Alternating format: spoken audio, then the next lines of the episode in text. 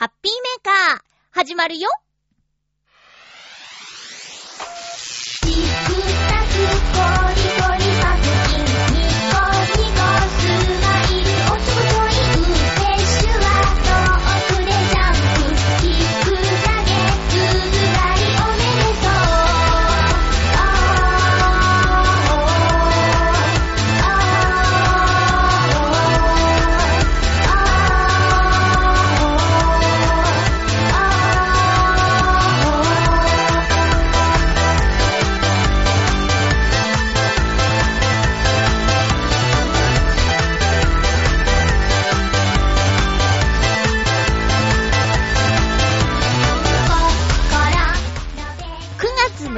まゆっちょのハッピーメーカー。この番組は、ハッピーな時間を一緒に過ごしましょうというコンセプトのもと、ちょわへよ .com のサポートでお届けしております。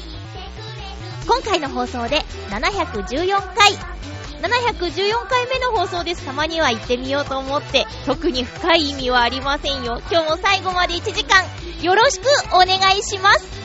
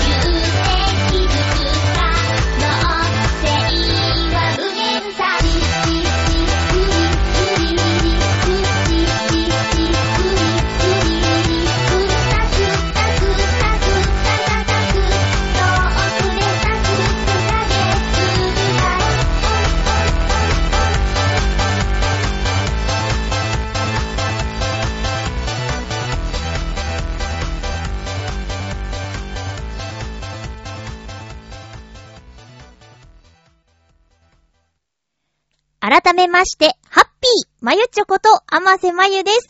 今日は9月6日の放送です。収録は1日前の9月5日の今夕方ですね、しています。前回のテーマがオリンピックということだったんですが、リオでパラリンピックが7日、明日から18日まで開催されますね。なんか、ちょっと、オリンピックとパラリンピックの間が空いてしまったので、な、なんだかちょっと盛り上がりがいまいちですよね。どうして、こう、こんなにも間が空いてしまうのかっていう感じが、ちょっと素直な気持ちとしてあるんですけども、なんか会場の設備とかそういうことで、えーいろいろとやんなきゃいけないことがあるんでしょうかね。テレビの放送もどれぐらいされるんでしょうかね。いやー、あのー今回は、少しぐらいは、試合見られたらいいんですけどね。あのー私が教わっていたナレーターの先生。あの、実際ね、ご自身もプレイヤーでもあるんですけど、その方がやっていたバラ、番組が、あのー目指せ2020年のオリンピアン、パラリンピアンっていう番組だったんで、その番組を見ていて、あの、パラリンピック出場選手の紹介、個人の、えーどんな方なのかっていうのをがっつり30分間見たりしていたので、そこで見ていた選手が出てきたりね、あの、教わる側と教える側と両方あったんですけど、今回リオでは教える側だった人が出場している可能性もあるので、あの、また見てみたいなと思います。皆さんもね、もし、んまたリオだから、時間的には厳しいんですけども、見る機会があれば、見てみてはいかがでしょうか。さあ、えっと、前回放送でお話しした、小野功石店なんですけど、前回はあの、日曜日で、休労日で行けなかったって話をしたんですが、え、水曜日に、リベンジしてきました。行ってきました。えっと、開く時間が朝の11時だったんですけども、それをちょっと過ぎたぐらいの時間に行ったんですが、まだお客さんはいなくって、平日の真っ昼間だからね、あの、ゆっくり見ることができたんですけれども、彼の作品は本当に、なんていうか角度によって見え方が変わるので、その作品の前でね、こう、うろうろしてしまうんですけどもね、角度を変えて、こっちから見たらどうなんだろう。上から、上から見ることは難しいんですけど、横から、下から、いろんな角度から見てみました。そしたらね、会場に、あの、なんて言うんでしょう。会場の方？えー、学芸員さんとまでは言わないよね。あの、小さな画廊だったんで、そこのスタッフさんか、スタッフさんが、ものすごく、その、私と一緒に行った友人から目を離さないんですよ。だから、あれなんか、見られてるなっていう緊張感の中で作品を拝見することになったんですけど、後で LINE で、あの、行ってきたよって本人にメッセージを送って、で、スタッフさんがもうずっと、あの、見ていたからちょっと緊張してしまいましたっていう内容を送ったら、まあ、やっぱりね、どうしても作品が、あの、ケースに入っていないので、えー、触れてしまうとね、壊れてしまうって、えー、それのチェック、注意のために、厳しめに見てるっぽいっていうことで、まあ、作品を守るためにはしょうがないことなんですけどね。うん、ちょっと緊張しちゃいました。まあまあ、それぐらい、あの、展示する側もお客さんのこと信用して、ケースに入れずに作品を展示しているっていうことでね、もうこうなってくると、それぞれのモラルに関わってくるから、まあ、触れたくなっちゃう気持ちはわからなくはないけども、大体そういう芸術作品ってお手を触れないでくださいっていうのは、まあ、うーん、あんまり好きな言葉じゃないけど常識っていうかね、あるじゃないですか。まあまあ、そういう、そういうことで、ちょっと緊張感の中での作品鑑賞になりました。前回他の場所で見た展示が、あの、置き方が、なんていうか、壁にかけるだけじゃなくて、あの、台を用意してそこに平面に置くっていう形もとっていたので、今回は壁だけだったから、ちょっと物足りなさはあったんですけど、でもどんどんどんどん作品を作っていて、日々頑張ってるんだなっていうことは、同じ、なんていうか、地元のね、同級生、幼馴染として、すごく、なんていうかな、勇気というか元気をもらうことができました。また展示がある時には、この番組でもお知らせするので、小野功石展、ぜひ皆さん一度足を運んでみてほしいなと思います。関東だけじゃなくて、京都や、まあ、地元岡山でもすることはあるので、あの、私は行けない分、皆さんもしそちらの方に近くに住んでいたら、行ってみてください。よろしくお願いします。ここでは、銀座に行って、えっとね、お昼ご飯を、また、えー、有楽町銀座あたりは、ランチがね、すごく種類があっていいなと思ってて、今回は、あのー、気になっていたお店に行ってきましたよ。築地もったいないプロジェクト、ウオハルというお店に行ってきました。今ね、ちょうど築地豊洲移転問題がニュースで毎日のように取り上げられているけど、皆さんはどう思いますか？私はあの、友人というか知り合いというか、が、築地でお店をやっていて、豊洲に移転するんだっていうお話があってね。で、その時に、あの、求人募集してたんですよ。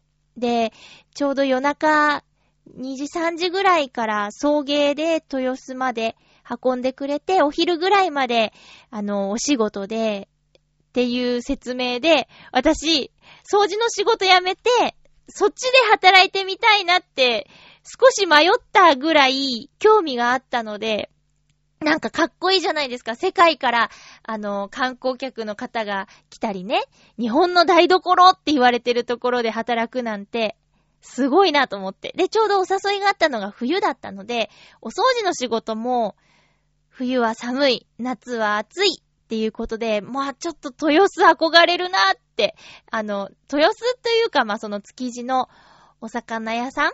うん、なんかかっこいいなと思って、迷って、で、でも私は、一番やりたいのは声の仕事で、で、その、早朝からお昼までっていう仕事になると、私の一番声の仕事が入る午前9時半10時っていう時に、行けなくなっちゃうから、ちょっとその、一番仕事をもらえている制作会社さんに相談したんですよ。ちょっと豊洲で働かないかっていう話があるんですけど、って時間伝えたら、うーん、ちょっと困るって言われたんで、あ、じゃあ、やりませんっつって もうもう、もうその方の一声で、あ、じゃ、じゃ、じゃあ、そりゃもちろんもう、もう声の仕事がやりたいから、豊洲には行かないですっていうやりとりをしたこともあったので、あれって、どうなっちゃうんだろうっていうのが、ニュースを聞いた時の、まず最初の感想でしたね。まあなんか、もう今更感というか、今まで何してたんとか、なんかそういうもう、もう単純に、はいっていう感覚だし、で、もうね、築地の新しい場所は電気が通ってて、維持するのに1日700万もかかって、それが都民の方の税金から来ている、使わなきゃいけないっていう話とかで、もう、もう何言ってるか全然わからないみたい。で、都民ファーストっていう言葉がなんか、もう本当に上っ面みたいに聞こえちゃうんですけど、でも、あのー、ね、環境の問題とかで、あの、良くない数値が出てるっていうところは、生の食材を扱う場所としていかがなものかっていうのはもちろんわかるんですけど、いや、それって、それって立てる前にいっぱいいっぱい調べるべきことなんじゃないのかとか、なんか本当に、え、何今更言っちゃってんの？っていうのが、みんなが思ってる感想だと思うんですよね。で、その気持ちが、当事者には、もっともっと深刻なもので、いやいやいやいやって、なんか代表の方がものすごく怒ってたけど、そりゃそうですよね。で、税金使われちゃうんだよっていう都民の皆さんだって、日700万ってなっちゃうでしょ？だからね、ちょっと、もう大問題ですよね。で、検査の結果が出るの1月とか言ってるでしょ？そしたらさ、去年の年末にさ、あの、最後のお正月のものを売るんだ、みたいな、と、築地でね、なんかだ、大きく盛り上がってたけど、それがもう一回年末来るってことでしょ？おいおいおいって感じだよね。いや、あのちょ、ちょっとよくわからない状況ですけど、まあ、それは置いといて、築地もったいないプロジェクトっていう名前がついた、えっと、魚春ってお店に行ってきました。で、以前もね、そのお店の前は通ったことがあって、気になるなーって感じだったんですけど、メインは夜のお酒を飲むお店、だけど、ランチもやってますみたいな感じでやってました。で、数量限定の海鮮丼っていうのを、あの、食べようと思って、行ったんですけど、海鮮丼のイメージって皆さん、こう、海鮮丼って言われたらこういうものっていう映像、画像があると思うんですけど、とてもそんな風なものじゃなくて、なんていうか、それは、見た目は、ネギトロ丼みたいな風に見えるんですよ。ただ、そのネギトロ丼みたいに見えるものの中に、何種類って言ったかな？結構たくさんの種類のお魚が入ってて。で、そのもったいないプロジェクトっていう名前だからさ、あの、魚の端っことか、もうもう、切れ端。これはお刺身には形が悪いなっていうようなその端っことかを全部叩いて、団子みたいにして、ドーンって丼の上に乗っているんですよね。で、それにお醤油かけて食べるんですけど、あのー、食べ終わったら、なんていうか、タイの刺身が2枚ついてて、それかけて、あの、だし汁をかけるんで、鯛茶漬けになりますよ、みたいなサービスがあってね。で、私初めてだから、あの、え、これ何？だし汁をここにかけるの？ってことは、ご飯ちょっと残さなきゃいけないね、っていう感じで、その、海鮮丼の具も結構多かったから、ご飯と一緒に食べてたらちょうどなくなりそうだったんだけど、でも具を多めに食べてご飯を残す戦法を使って、あ、だし汁お願いしますって声をかけたらね、あの、ご飯追加しますか？って言われて、おかわりできたんかーいってちょっとびっくりしちゃったんですけどね。まあ、初めてだとそういうお店のルールっていうのがよくわからないもので、次回もし行った時には海鮮丼は海鮮丼で堪能して、えー、鯛茶漬けバージョンの時には少しご飯をいただいて、そこにかけてもらおうと心に決めたのでありました。ただ、他のメニューもすごく魅力的で、今だったらサンマの塩焼き定食とか、あと、えっ、ー、と、釜の煮付けとか、隣の人が釜を頼んでたんですけど、見たらね、おっきいんです。で、1000円以内で、こんなにおっきいのっていうぐらい、びっくりするぐらいおっきい釜が出てきてたりね。なんか本当に、あのー、鮮度もいいだろうし、なんていうか、もったいないプロジェクトっていうぐらいだから、な、なんだろうな。この形とかはもしかしたら他より悪いかもしれないけど、そうじゃなくて味にこだわってるような感じのお店でした。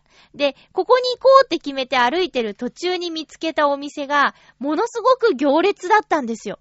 で、何この行列ってこう、なんていうか日本人の心理っていうか私の心理？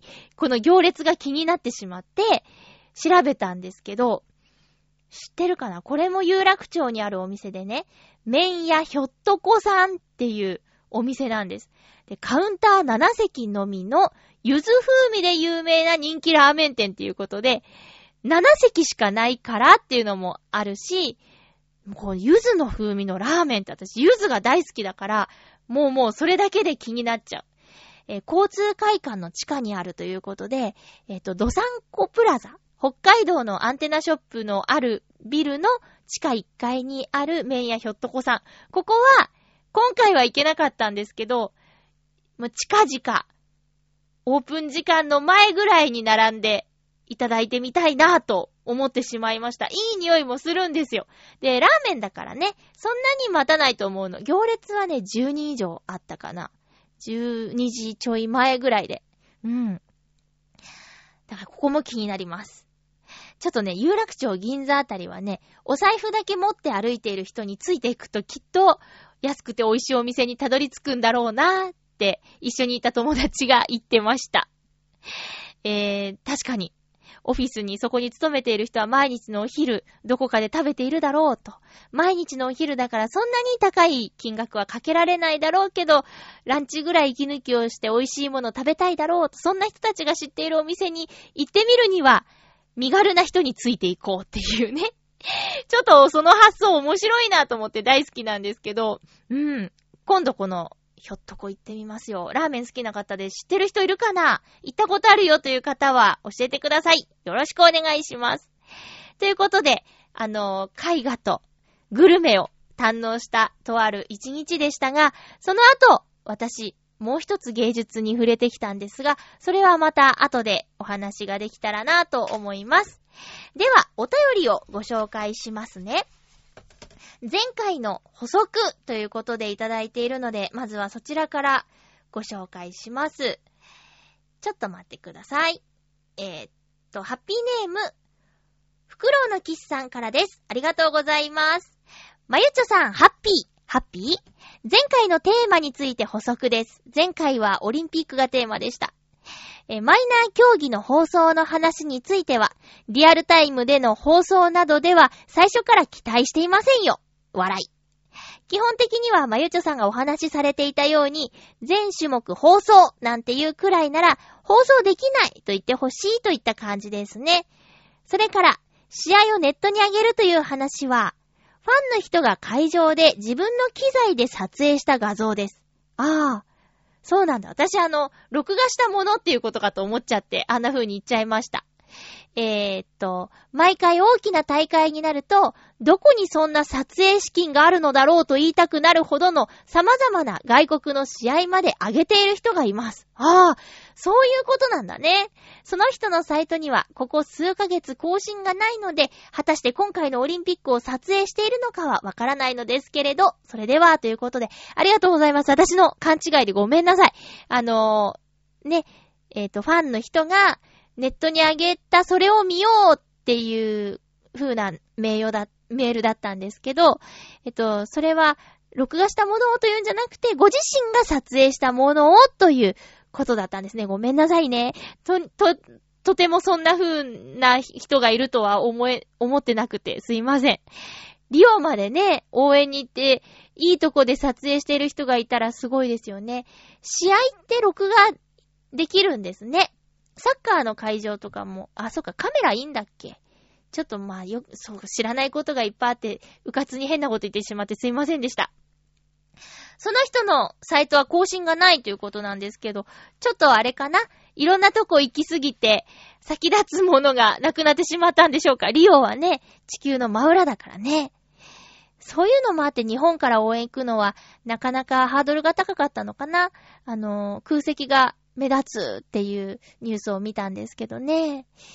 まあまあ、日本の東京で開催される時には、どうなんでしょう？日本人の人がまあまあこぞっていくだろうからな。うん。チケットの金額にもよるよね。フィギュアスケートとかの感覚で行くと、すごくチケット高いですもんね。それだとちょっと払えないけど、野球だったら、サッカーだったら見に行く人いっぱいいるから、それくらいの感覚だったら、行く人いっぱいいるかもしれないですね。どうなるんだろうそのさっきの築地と豊洲の移転問題でも、道路が、オリンピック道路と言われてる道路ができるのかどうか、みたいなこととかさ、もうなんか、プレゼンした時の、うーん、イメージから離れていかなきゃいいですけどね。え、日本はこうやるって言ったから、東京って言ったのにってならなきゃいいですけどね。うまいこと、その、ね、いろんなことが進めば、いいねせっかくのお祭りだからしこりとか、まあ、どうしてもどっかには出ちゃうんだろうけどね。クリーンにクリアにしてもらえたら、こう、住んでいる人としてはありがたいですよね。袋のキスさん補足のメールありがとうございました。本当に。皆さんもね、私勘違いして喋っちゃうことあると思うので、いやいや、まいちょそれ違うからっていうことがあったら、補足とか、訂正っていうか、注意？そうじゃないよっていうメールを送っていただければありがたいです。袋のキスさん、ありがとうございました。それでは、コーナーに行きますよ。ハッピートーク今日のテーマは、好きなジブリ作品ということで、お便りいただいております。なぜこのテーマにしたかというと、あの、ネットのニュースで見たのかな？ジブリの総選挙、ジブリ総選挙っていうのを今やっていますっていう記事を見かけまして、あの、じゃあ、ハッピーメーカーでも皆さんに聞いてみようと思ってやりました。え、ジブリ総選挙、受付は締め切っているので、前回の放送の時にはもう締め切っていたので、もうあの、なんていうか、結果が出てるかなと思ってさっきサイト見たんですけど、まだ、結果出てないみたい。中間発表なら出てるけど。えっとね、このジブリ総選挙、スタジオ、スタジオジブリ総選挙っていうのは何なのかっていうと、えー、レッドタートルというスタジオジブリの最新作公開記念として、今まで公開された作品、リストの中から選ぶ、その投票が一番多かった作品を映画館で上映しますよっていうイベントなんですよね。で、中間発表、8月13日から20日までの上位5作品しか、今んとか発表されてなくて、劇場公開期間は10日土曜日からなのに、6日の時点で、5日の時点でまだ何を上映するか決まってないだなんて。ちなみに、映画館。は、札幌シネフロンティア、ん？札幌シネマフロンティア、東方シネマズ六本木ヒルズ、東方シネマズ名古屋ベイシティ、東方シネマズ梅田、東方シネマズ天神の全国5カ所でするそうです。で、中間発表の段階での上位5作品は、えー、公開年度順ということなんですが、風の谷のナウシカ、天空の城ラピュタ、魔女の宅急便、もののけ姫、千と千尋の神隠し、ということになっています。まだどの作品、一作品だけらしいんですけど、どの作品が公開されるかは、現段階では分かっていません。私この放送で言えると思ってこれにしたのになぁ、残念。どれになると思います？私個人的には、映画館で見たことないやつが選ばれるといいなぁと思っているので、えー、ナウシカか、ラピュタ。で、このどちらかといえば、ラピュタ。ラピュタを映画館で見たいですね。私は、そうです。魔女の宅急便、もののけ姫、千と千尋の神隠しは映画館で見たことがあるんですよ。まあ、個人的な話なんですけどね。で、ナウシカかラピュタと言ったら、ラピュタが好きです。どれになるんだろう？で、今回はハッピーメーカーでは、あなたの好きなジブリ作品ということでお便りをいただいております。ご紹介していきますね。えー、っと、ハッピーネーム。うん。みんなね、変化球で来てるんですよ。えーっと、ハッピーネーム、コージーアットワークさん、ありがとうございます。まゆっちょハッピー、ハッピー？ジブリ作品で今現在一番気に入っているのは、巨神兵東京に現るでしょうかちなみにこれはね、スタジオジブリ総選挙のリストには入ってないです。えー、これは、庵野秀明監督が CG を使わずに制作したおよそ10分間の短編映画です。一人暮らしの姉の元へやってきた弟、自らを警告だという彼は、明日この街が滅ぶと伝え消えていきます。そして翌日東京は、もちろん下敷きになっているの、いるのは、スタジオジブリ以前の宮崎作品、風の谷のナウシカの火の7日間です。この作品は様々な危機が日常に潜んでいて、多くの人がその危険性を知りながら、あえて気づかないふりをして生きている今を示唆されたような気持ちになります。オールタイムベストとは言えませんが、私的には今限定でベストです。うーん、同意する人はいないかもしれませんが。では、ありがとうございます。確か風立ちぬの本編の前に上映された短編ですよね。ちょっとびっくりしたんですよ。ん？あれ？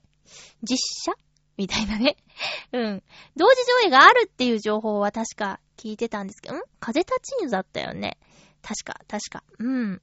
見ました、見ました。あれですよね。林原めぐみさんが、綾波レイちゃんみたいに喋ってたやつですよね。うん。見たよ。そうか。なんか、今のね、上映されてるゴジラ、シンゴジラにもちょっと通ずるものがあったりね、しますけどね。うん。コージーアットワークさん、ありがとうございました。一番好きな作品がこちらということでね、アニメではなかったっていうね 変化球です。ありがとうございます。えー、続きまして、お久しぶりですね。SG3000T さん、ありがとうございます。まゆっちょハッピー、ハッピー？好きなジブリ作品ですか？はい。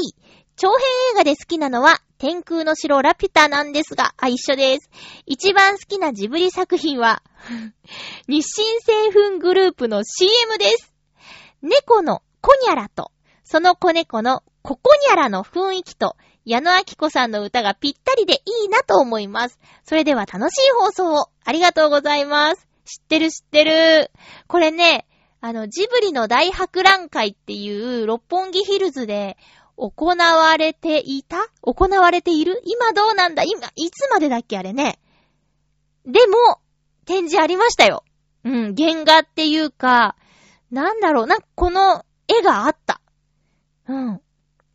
歌かわいいですよね。なんかこうゴロゴロしてるにゃんこの絵。わかりますよ。わかりますけど、変化球ですね。でも長編アニメは一緒ですね。好きなのは。天空の城ラピュータ。一緒です。いやいや、魔女の宅急便も悩んだんですけど、でも、まあ、素直に楽しめる。うん、天空の城ラピュタですね。魔女の宅急便は声優を志したきっかけ、きっかけの作品っていう方が強いからな。うん。ありがとうございます。歌、あ、歌どんなだったかな？なんか、頭の中では流れてるんですけど、口ずさめないっていう感覚ですね、今ね。はい。SG3000T さんお久しぶりでありがとうございました。え、続きまして。ハッピーネーム、フクロウのキスさん。ありがとうございます。まゆちょさん皆様、ハッピー、ハッピー。今回のテーマ、今好きなジブリ作品について。うーん、ありません。はい。ちなみに、原作のファンだったので、許しがたいと思っている作品はあります。息子さんが作った某作品ですね。苦笑。それでは、うー。まあまあね、原作が好きな作品だと、ちょっと辛口というか、厳しい目で見ちゃうっていう気持ちはわかりますけどね。お便りありがとうございます。そうか、ないのか。いやね、結構、そうなんですよ。あの、私と同級生というか、専門学校時代の同級生は、あの、ジブリ好きな人がね、すごく多かったの。だから、世の中の人は、ジブリが好きなんだろうって、どっかで思ってたんだけど、2個違うだけで、全然ジブリハマってなかったりね。あのー、そうですね、2, 2個下の男の子の友人がいるんですけど、ジブリの話をしても、全然ピンとこないみたいなことを言うんですよ。で、私は、その、ラピュタのセリフとか、トトロのセリフとか、魔女の宅急便のセリフとか、割と好きなやつで繰り返しも、もう、二桁何度も見てるような作品は、セリフが覚えてたり、で、専門学校の友達とは、雑談中にそのセリフを口にして、なんか脱線してそこでセリフをやり取りして続いちゃうみたいなことがよくあったのに、セリフ言ってもピンとこなかったりね。あの、とつぎさん。チームナックスのとつぎさんが一人ラピュタっていう、なんか特技をね、披露した動画が、なんかあるらしいの。で、それを、この人おかしくないって私に勧めてきたんですよ。すごいよねって。この人、すごいよねって。こんなに覚えてるなんて、おかしいよ、すごいよみたいな、テンションで進めてきた動画があって私見て、うん、これ、私の周りの人割とやってる人いるっていう感想だったんですよ。まあ、とつぎさんは私よりも5つ6つ上だけどね。うん。だからもう世代とか、その時周りにいた友人関係によって、全然そのジブリが短か、そうじゃないか、好きか、ハマったか、どうかっていうのが全然違うんだなっていうのは、最近また私感じていることで、まあ、袋のキスさんも、そう、ハマってないっていう世代というか、環境だったのかなーってね、ありませんっていう感想は 私には、そう、そうか、そうなの？え、え、そうなの？っていう感じなんだけど、まあそういう世代の人もいるんだよねーっていうことはね、あの、最近知りまして。そういう、そうなんですよ。だからみんな好きとかそういうのないから。ないんです。えええー、っと、あ、なのにお便りありがとうございました。ねえ。いつもそう、袋のキスさんって特にありませんとかもね、送ってくれるから優しいなと思って。ありがとうございます。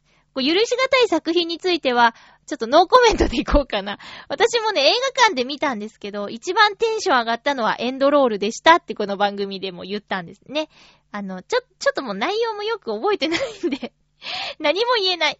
ただまあ、あの、見ないでなんか言うのはどうかなって思うので、で、今回のレッドタートルもさ、ジブリの作品って言われても、なんかジブリの作品の絵ってイメージがあるんですけど、今回のレッドタートルは、ちょっとね、日本の映画のイラストって言われても、ん？っていうぐらいに、まず違和感があったから、ちょっとどうなんだろうとは思ってるんですけど、でも、なんだろうな、おそらくあんまりセリフないんだろうなとか、そのさっきもちょっと言った六本木ヒルズで行われていたジブリの大博覧会っていうやつで、だいぶ場所、スペースを取って宣伝というかね、展示してあったので、なんだろうこれはって気になってはいるんですけどね。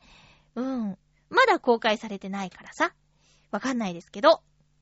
袋のキスさんありがとうございました。続きまして、ハッピーネーム、七星さん、ありがとうございます。まゆっちょハッピー、ハッピー？ジブリの作品ですか？今なら、猫の恩返しですかね？短いですし、いつもジブリのような重たさもないですし、いつものジブリのような重たさもないですし、ファンタジーエンターテイメントとして見られますので、ポップコーンとジンジャーエール持ってゆっくり見たい作品です。ということで、ありがとうございます。猫の恩返しは、私ね、一度しか見たことなくて、まあ、確かに、なんだろう、女子高生が主人公で、なんか、猫と、猫助けて、その猫が恩返しに来るっていう。で、バロンなんですよね。耳を澄ませばに出てくるバロンが出てくるんですけどね。なんだろうな。そうか。短いですしっていうのがね、ちょっと面白いんですけど、長い映画は苦手ですか？長いってどこぐらいから長いって言うんだろうね。1時間半超えると長いと思う？うーん。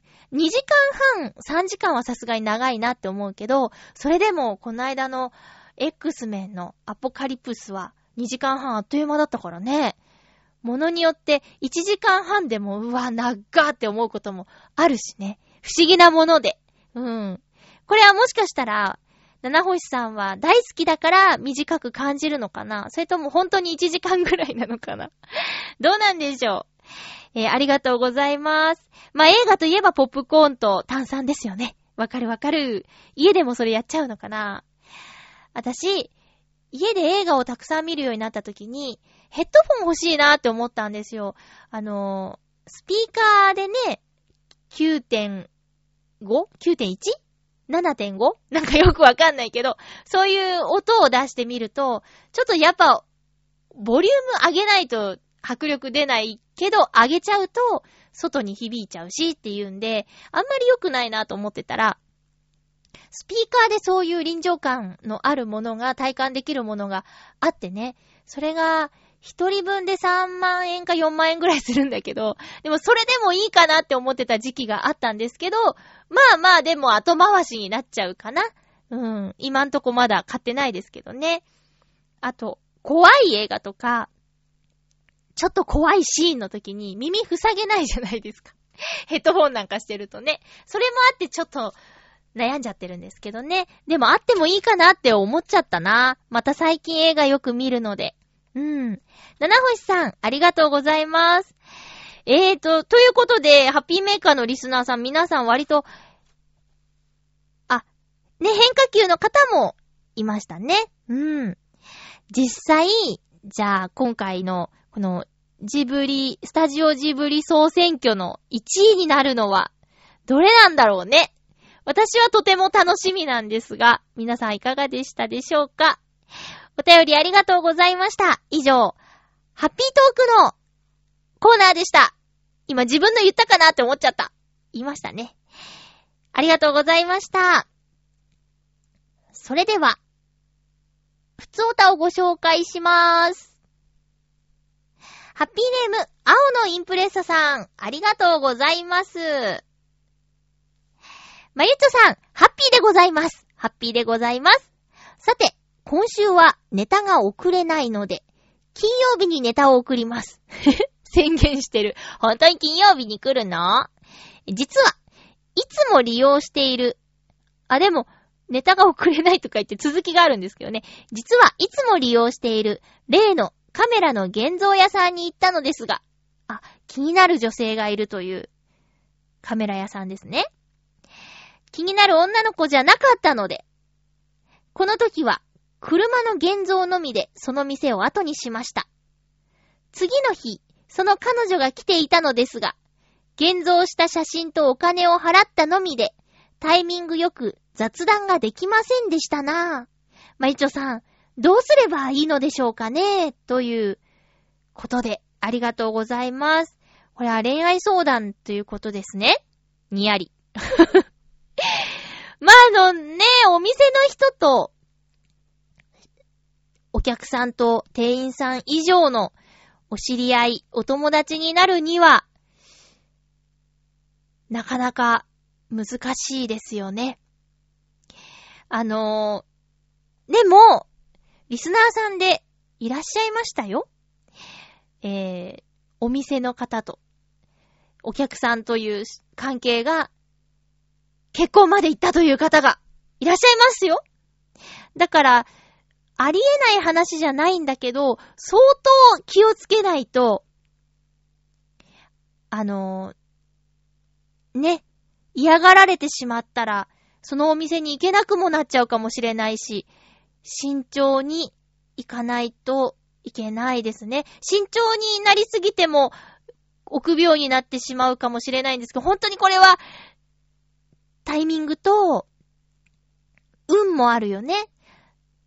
例えばよ、あの、そのお店に駐車場があったとして、そこにいた時に、そのお店の女性が、ちょっと店舗の外のお掃除に出てきたとかさ、なんかうっかりお店じゃない、お店に関係ない話がすることができたとか、それもなんかぐいぐいこちらから行くと、その、お店の子が怖がっちゃったら、あの、あのお客さんが怖いみたいに言われたら、もうね、接することもできないじゃないですか。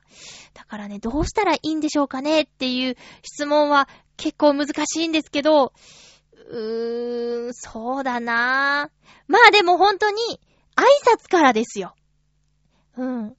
で、ちょいちょい通うことかな、覚えてもらって。でも、でも、視線とか、あと、態度とかは、もうもうほんとナチュラルに、本当に、本当に写真現像しに来てるだけですっていうのをしばらく続けて、で、もうもうあっちから話しかけてもらえるぐらいにならないとね、こっちからぐいっといっちゃうと引いてしまうかもしれないから、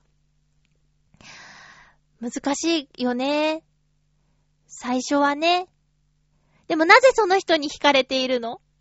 なんでその人に、のこと好きになったんですか？あの、対応が優しかったとか？顔が好みとか？どういう、どうしてだろうね？もし、かしたらさ、何かちょっとでも雑談する機会があったのかな？きっかけとかね、なんだろうね？雰囲気が好きとかそういう感じかな？まあなんか、ね、うまく話ができるようになるといいんですけど、焦っちゃダメだと思います。これは。うん。あとなんか質問してみるとかね。質問。まあ、でも、青のインプレッサさんの方がカメラ詳しいんだろうな ねえ、何か、いつもの写真と現像とお金のやりとり以外の何か一つあったらいいですけどね。うん。これとこれはどう違うんですかね？とか、おすすめありますか？みたいな感じで自然にいけるといいですね。ごめんね、なんか、あんまり、的確なアドバイスができなかったですけど、焦るなっていうことですかね？まずは、ゆっくり認識してもらって、あちらに興味を持ってもらえたら、その次だと思うんですよね。うーん。青のインプレッサさん、ありがとうございました。好きな人がいるっていいですね。なんか、こう、いた嬉しいとかね、いなかったがっかりとか、気持ちが動くじゃないですか。今ね、その気持ちがずっとフラットで、あまり感動しないとか、感動しても顔に出せない人とかも結構いる中で、こうやってね、あの、ドキドキしたり、楽しみがあるって素敵なことだと思うけどね。まあ焦らずに今は、その気持ちを楽しもうぐらいの余裕を持っていった方がいいかもしれないですね。うん。ありがとうございました。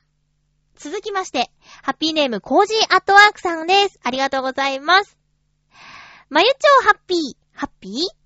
そろそろ夏も終わりに向かっていますね。うん。というわけで、こっからはアートの季節です。うん。9月から10月、9月から11月の私のギャラリー参加が3つ決定しました。すごい。なんと、全部中央区京橋付近です。京橋近辺です。一つ目は9月9日金曜日から13日火曜日の日程で、京橋のギャラリー、メゾンドネコで開催される公募展、のぼりズー展、僕らは皆星の子だ。この公募展では作品を見た人の投票で順位が決まり、最上位の作家は個展を開くことができるようです。へー。すごいこれ。会場にある作品に投票するんだ。一番の人は個展ができるのすごいね。次は、10月5日水曜日から10日月曜日まで、銀座1丁目にある銀座レトロギャラリーミュゼで開かれる第2回ミュウミュウ展新作黒猫展ニケ展。白黒 VS 赤白。これは昨年、浦安で開かれたミュウミュウ展の第2弾です。私は黒猫の写真で参加予定です。うん。赤白って何？猫に赤白いる？ピンとこない。はぁ、あ。三つ目は、10月28日金曜日から11月1日火曜日まで、京橋のギャラリーメゾンドネコで開催する企画写真展、街猫15人の視線。これについては私がプロデュースを担当し、中央区のイベント、中央区丸ごとミュージアムにも参加します。さあ、夏の疲れとか言ってないで頑張らないと大変なことになりそうです。では、ということでありがとうございます。それぞれ開催期間が数日と短いので、行ける方は見逃さないように言ってくださいね。5日間5日間ぐらいですね、全部ね。すごいね。自分で企画したりとか、あと一等賞になったら個展開いたりとか、もし一等賞になったら、ねえ、このバタバタの後さらにバタバタするのかもしれないですね。でも、古典ってすごいよね。何人中の一等賞なんだろう。コージアットワークさん、ありがとうございました。体気をつけて準備頑張ってくださいね。間もあまり空いてないしね。っていうか、うまいことちょっとずつ空いてるのか。なんか終わったほっとして、次の準備して終わったほっとしてっていう波みたいだね。うん。ありがとうございます。さあ、お便りは全部紹介できたかな？いつもたくさんありがとうございます。本当に感謝しています。ではコーナーいきますよ。今週のおすすめの一本今週はもう間違いなくこれをおすすめします。え、新海誠監督の君の名は、ダダーン えっと、新海誠監督さんの作品は、すべてとは言わないですけど、何本か見ていて、秒速5センチメートルと、あと、ことの葉の庭は、見ました。うん。あれ？そうですね。その二つは見ました。で、他の星を追う子供と、あとなんだっけ？は見てないんですけど、で、こ、君の名は、何か映画を見に行った時の予告編でぐっと掴まれて、うわ、気になるって思ってて、新海さんだって、新海さんの作品だって、ことの葉の庭結構衝撃だったって、なんて絵が綺麗なんだろうって、これアニメーション映画でこのクオリティすごいなって思って、で、ちょっと、なんていうか、大人向けというか、例えばじゃあ、中学生、小学生は、まあ、これピンとこないんだろうなっていうのとか、それは秒速5センチメートルでもそうだったんですけど、苦いみたいな感覚が残る作品だったんでね、こう、ドラマチックというか、なんか、うん、なんかぐさりと来るみたいな作品だったんですけども、今回はどうだろうと思って。で、調べたら、さっき長いとか短いっていう上映時間の話があったんだけど、これ2時間っていうね、割と長いなって思ったんですよ。で、えー、水曜日の日、レディースデーだったんですけど、行ってきました。したら、まあ、一人で行ったんですけど、あの、映画館って大体、後ろの塊、前の塊って座席が真ん中の通路で分かれてるところが多いかな大きめの映画館だとそうだと思うんですけど、えー、シネマイクスピアリという前浜にある映画館に行ってきたんですが、後ろの席、残り一席だったんですよ。で、前側も結構埋まってて、じゃあちょっと前は段差がないから、こんなに埋まってて、ね、前に大きな人が座ったら見にくいだろうと思って、後ろの残り一席のところを取ったんですけど、まあ、500人ぐらい入る、その、部屋の、後ろから3列目ぐらいだったかな。結構離れてて。で、まあまあ、見たんですけどね。期待以上でした。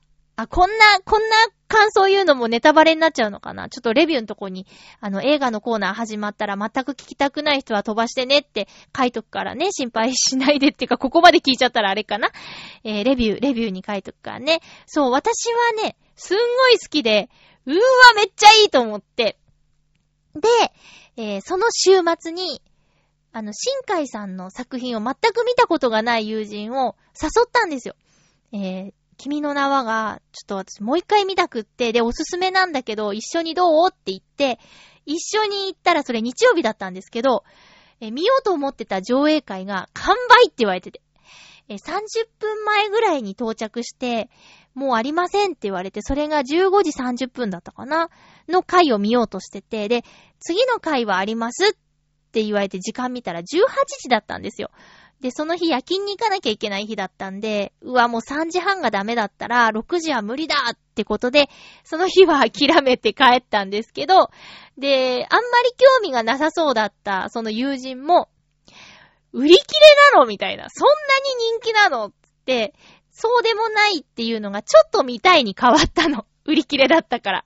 だからまた日を改めて、リベンジしたいなと思うんですけど、まあまあ、これは、情報を入れずに見てほしいかな、皆さんにも、どういう展開になるかとかは、予告レベルで止めといてほしくって、まああの、綺麗な映像、もう本当に、その一言、空が本当に綺麗なんですよね。で、やっぱ綺麗な映像は大きなスクリーンで見た方が私はいいんじゃないかなって思ったり、あともう私自身がそうなっちゃうんですけど、映画館って映画を見る以外に何もしちゃいけない空間じゃないですか。例えば、家で映画見るときは私は何か別のことをしながらも見ちゃうんですよ。それはまあ単純な作業ですよ。洗濯物畳みながらとか、アイロンかけながらとかね、えー、しちゃうんですけど、そうじゃなくてもがっつりその世界に入り込める映画館で見るっていうのは私にとってすごく贅沢で大好きな時間なんですよね。で、今回その君の名はは、あの、お金を払って見に行く価値がある作品だと思っています。えっと、日本のアニメ映画の有名な方で、もちろん、あの、スタジオジブリ、宮崎駿さんとかね、今、どんどん新しい方も出てきてるけど、新海誠さんって、まだあんまり知られてなくないですか？まあ、一部の人は信者とかね、いるみたいですけど、例えば、もっと有名な、あの、アニメ監督だったら、最近で言ったらさ、化け物の子とか作ってる、細田守さんもいるけど、私は、新海さんのが好き。その方が好きだった。あの、化け物の子も映画館見に行ったんですけど、なん、なんでっていうことが結構あったんですよ。でも、新海さんのは、全部消化できるんですよね。まあ、こ、好みの問題もあると思うんですよ。うん。あとね、神木隆之介くん、もうくんって言っちゃあれなぐらい大人になっちゃったけど、神木隆之介くんが、あの、メインで声をやってるんですけど、まあすごい!何がすごいかは見てほしい。もちろんあの、女の子の、ヒロインの方の声をやっている、な、白石、上、上白石萌え、ん？なんて読むの？上白石モネさん。もう、すんごく良かったですけどね。モネさんだって、萌えに音でモネさん。ねえ。いやいや、とにかく声の出演も、すごく良かったです。バランスが良かったですよ。なので、これは映画館で見てほしいです。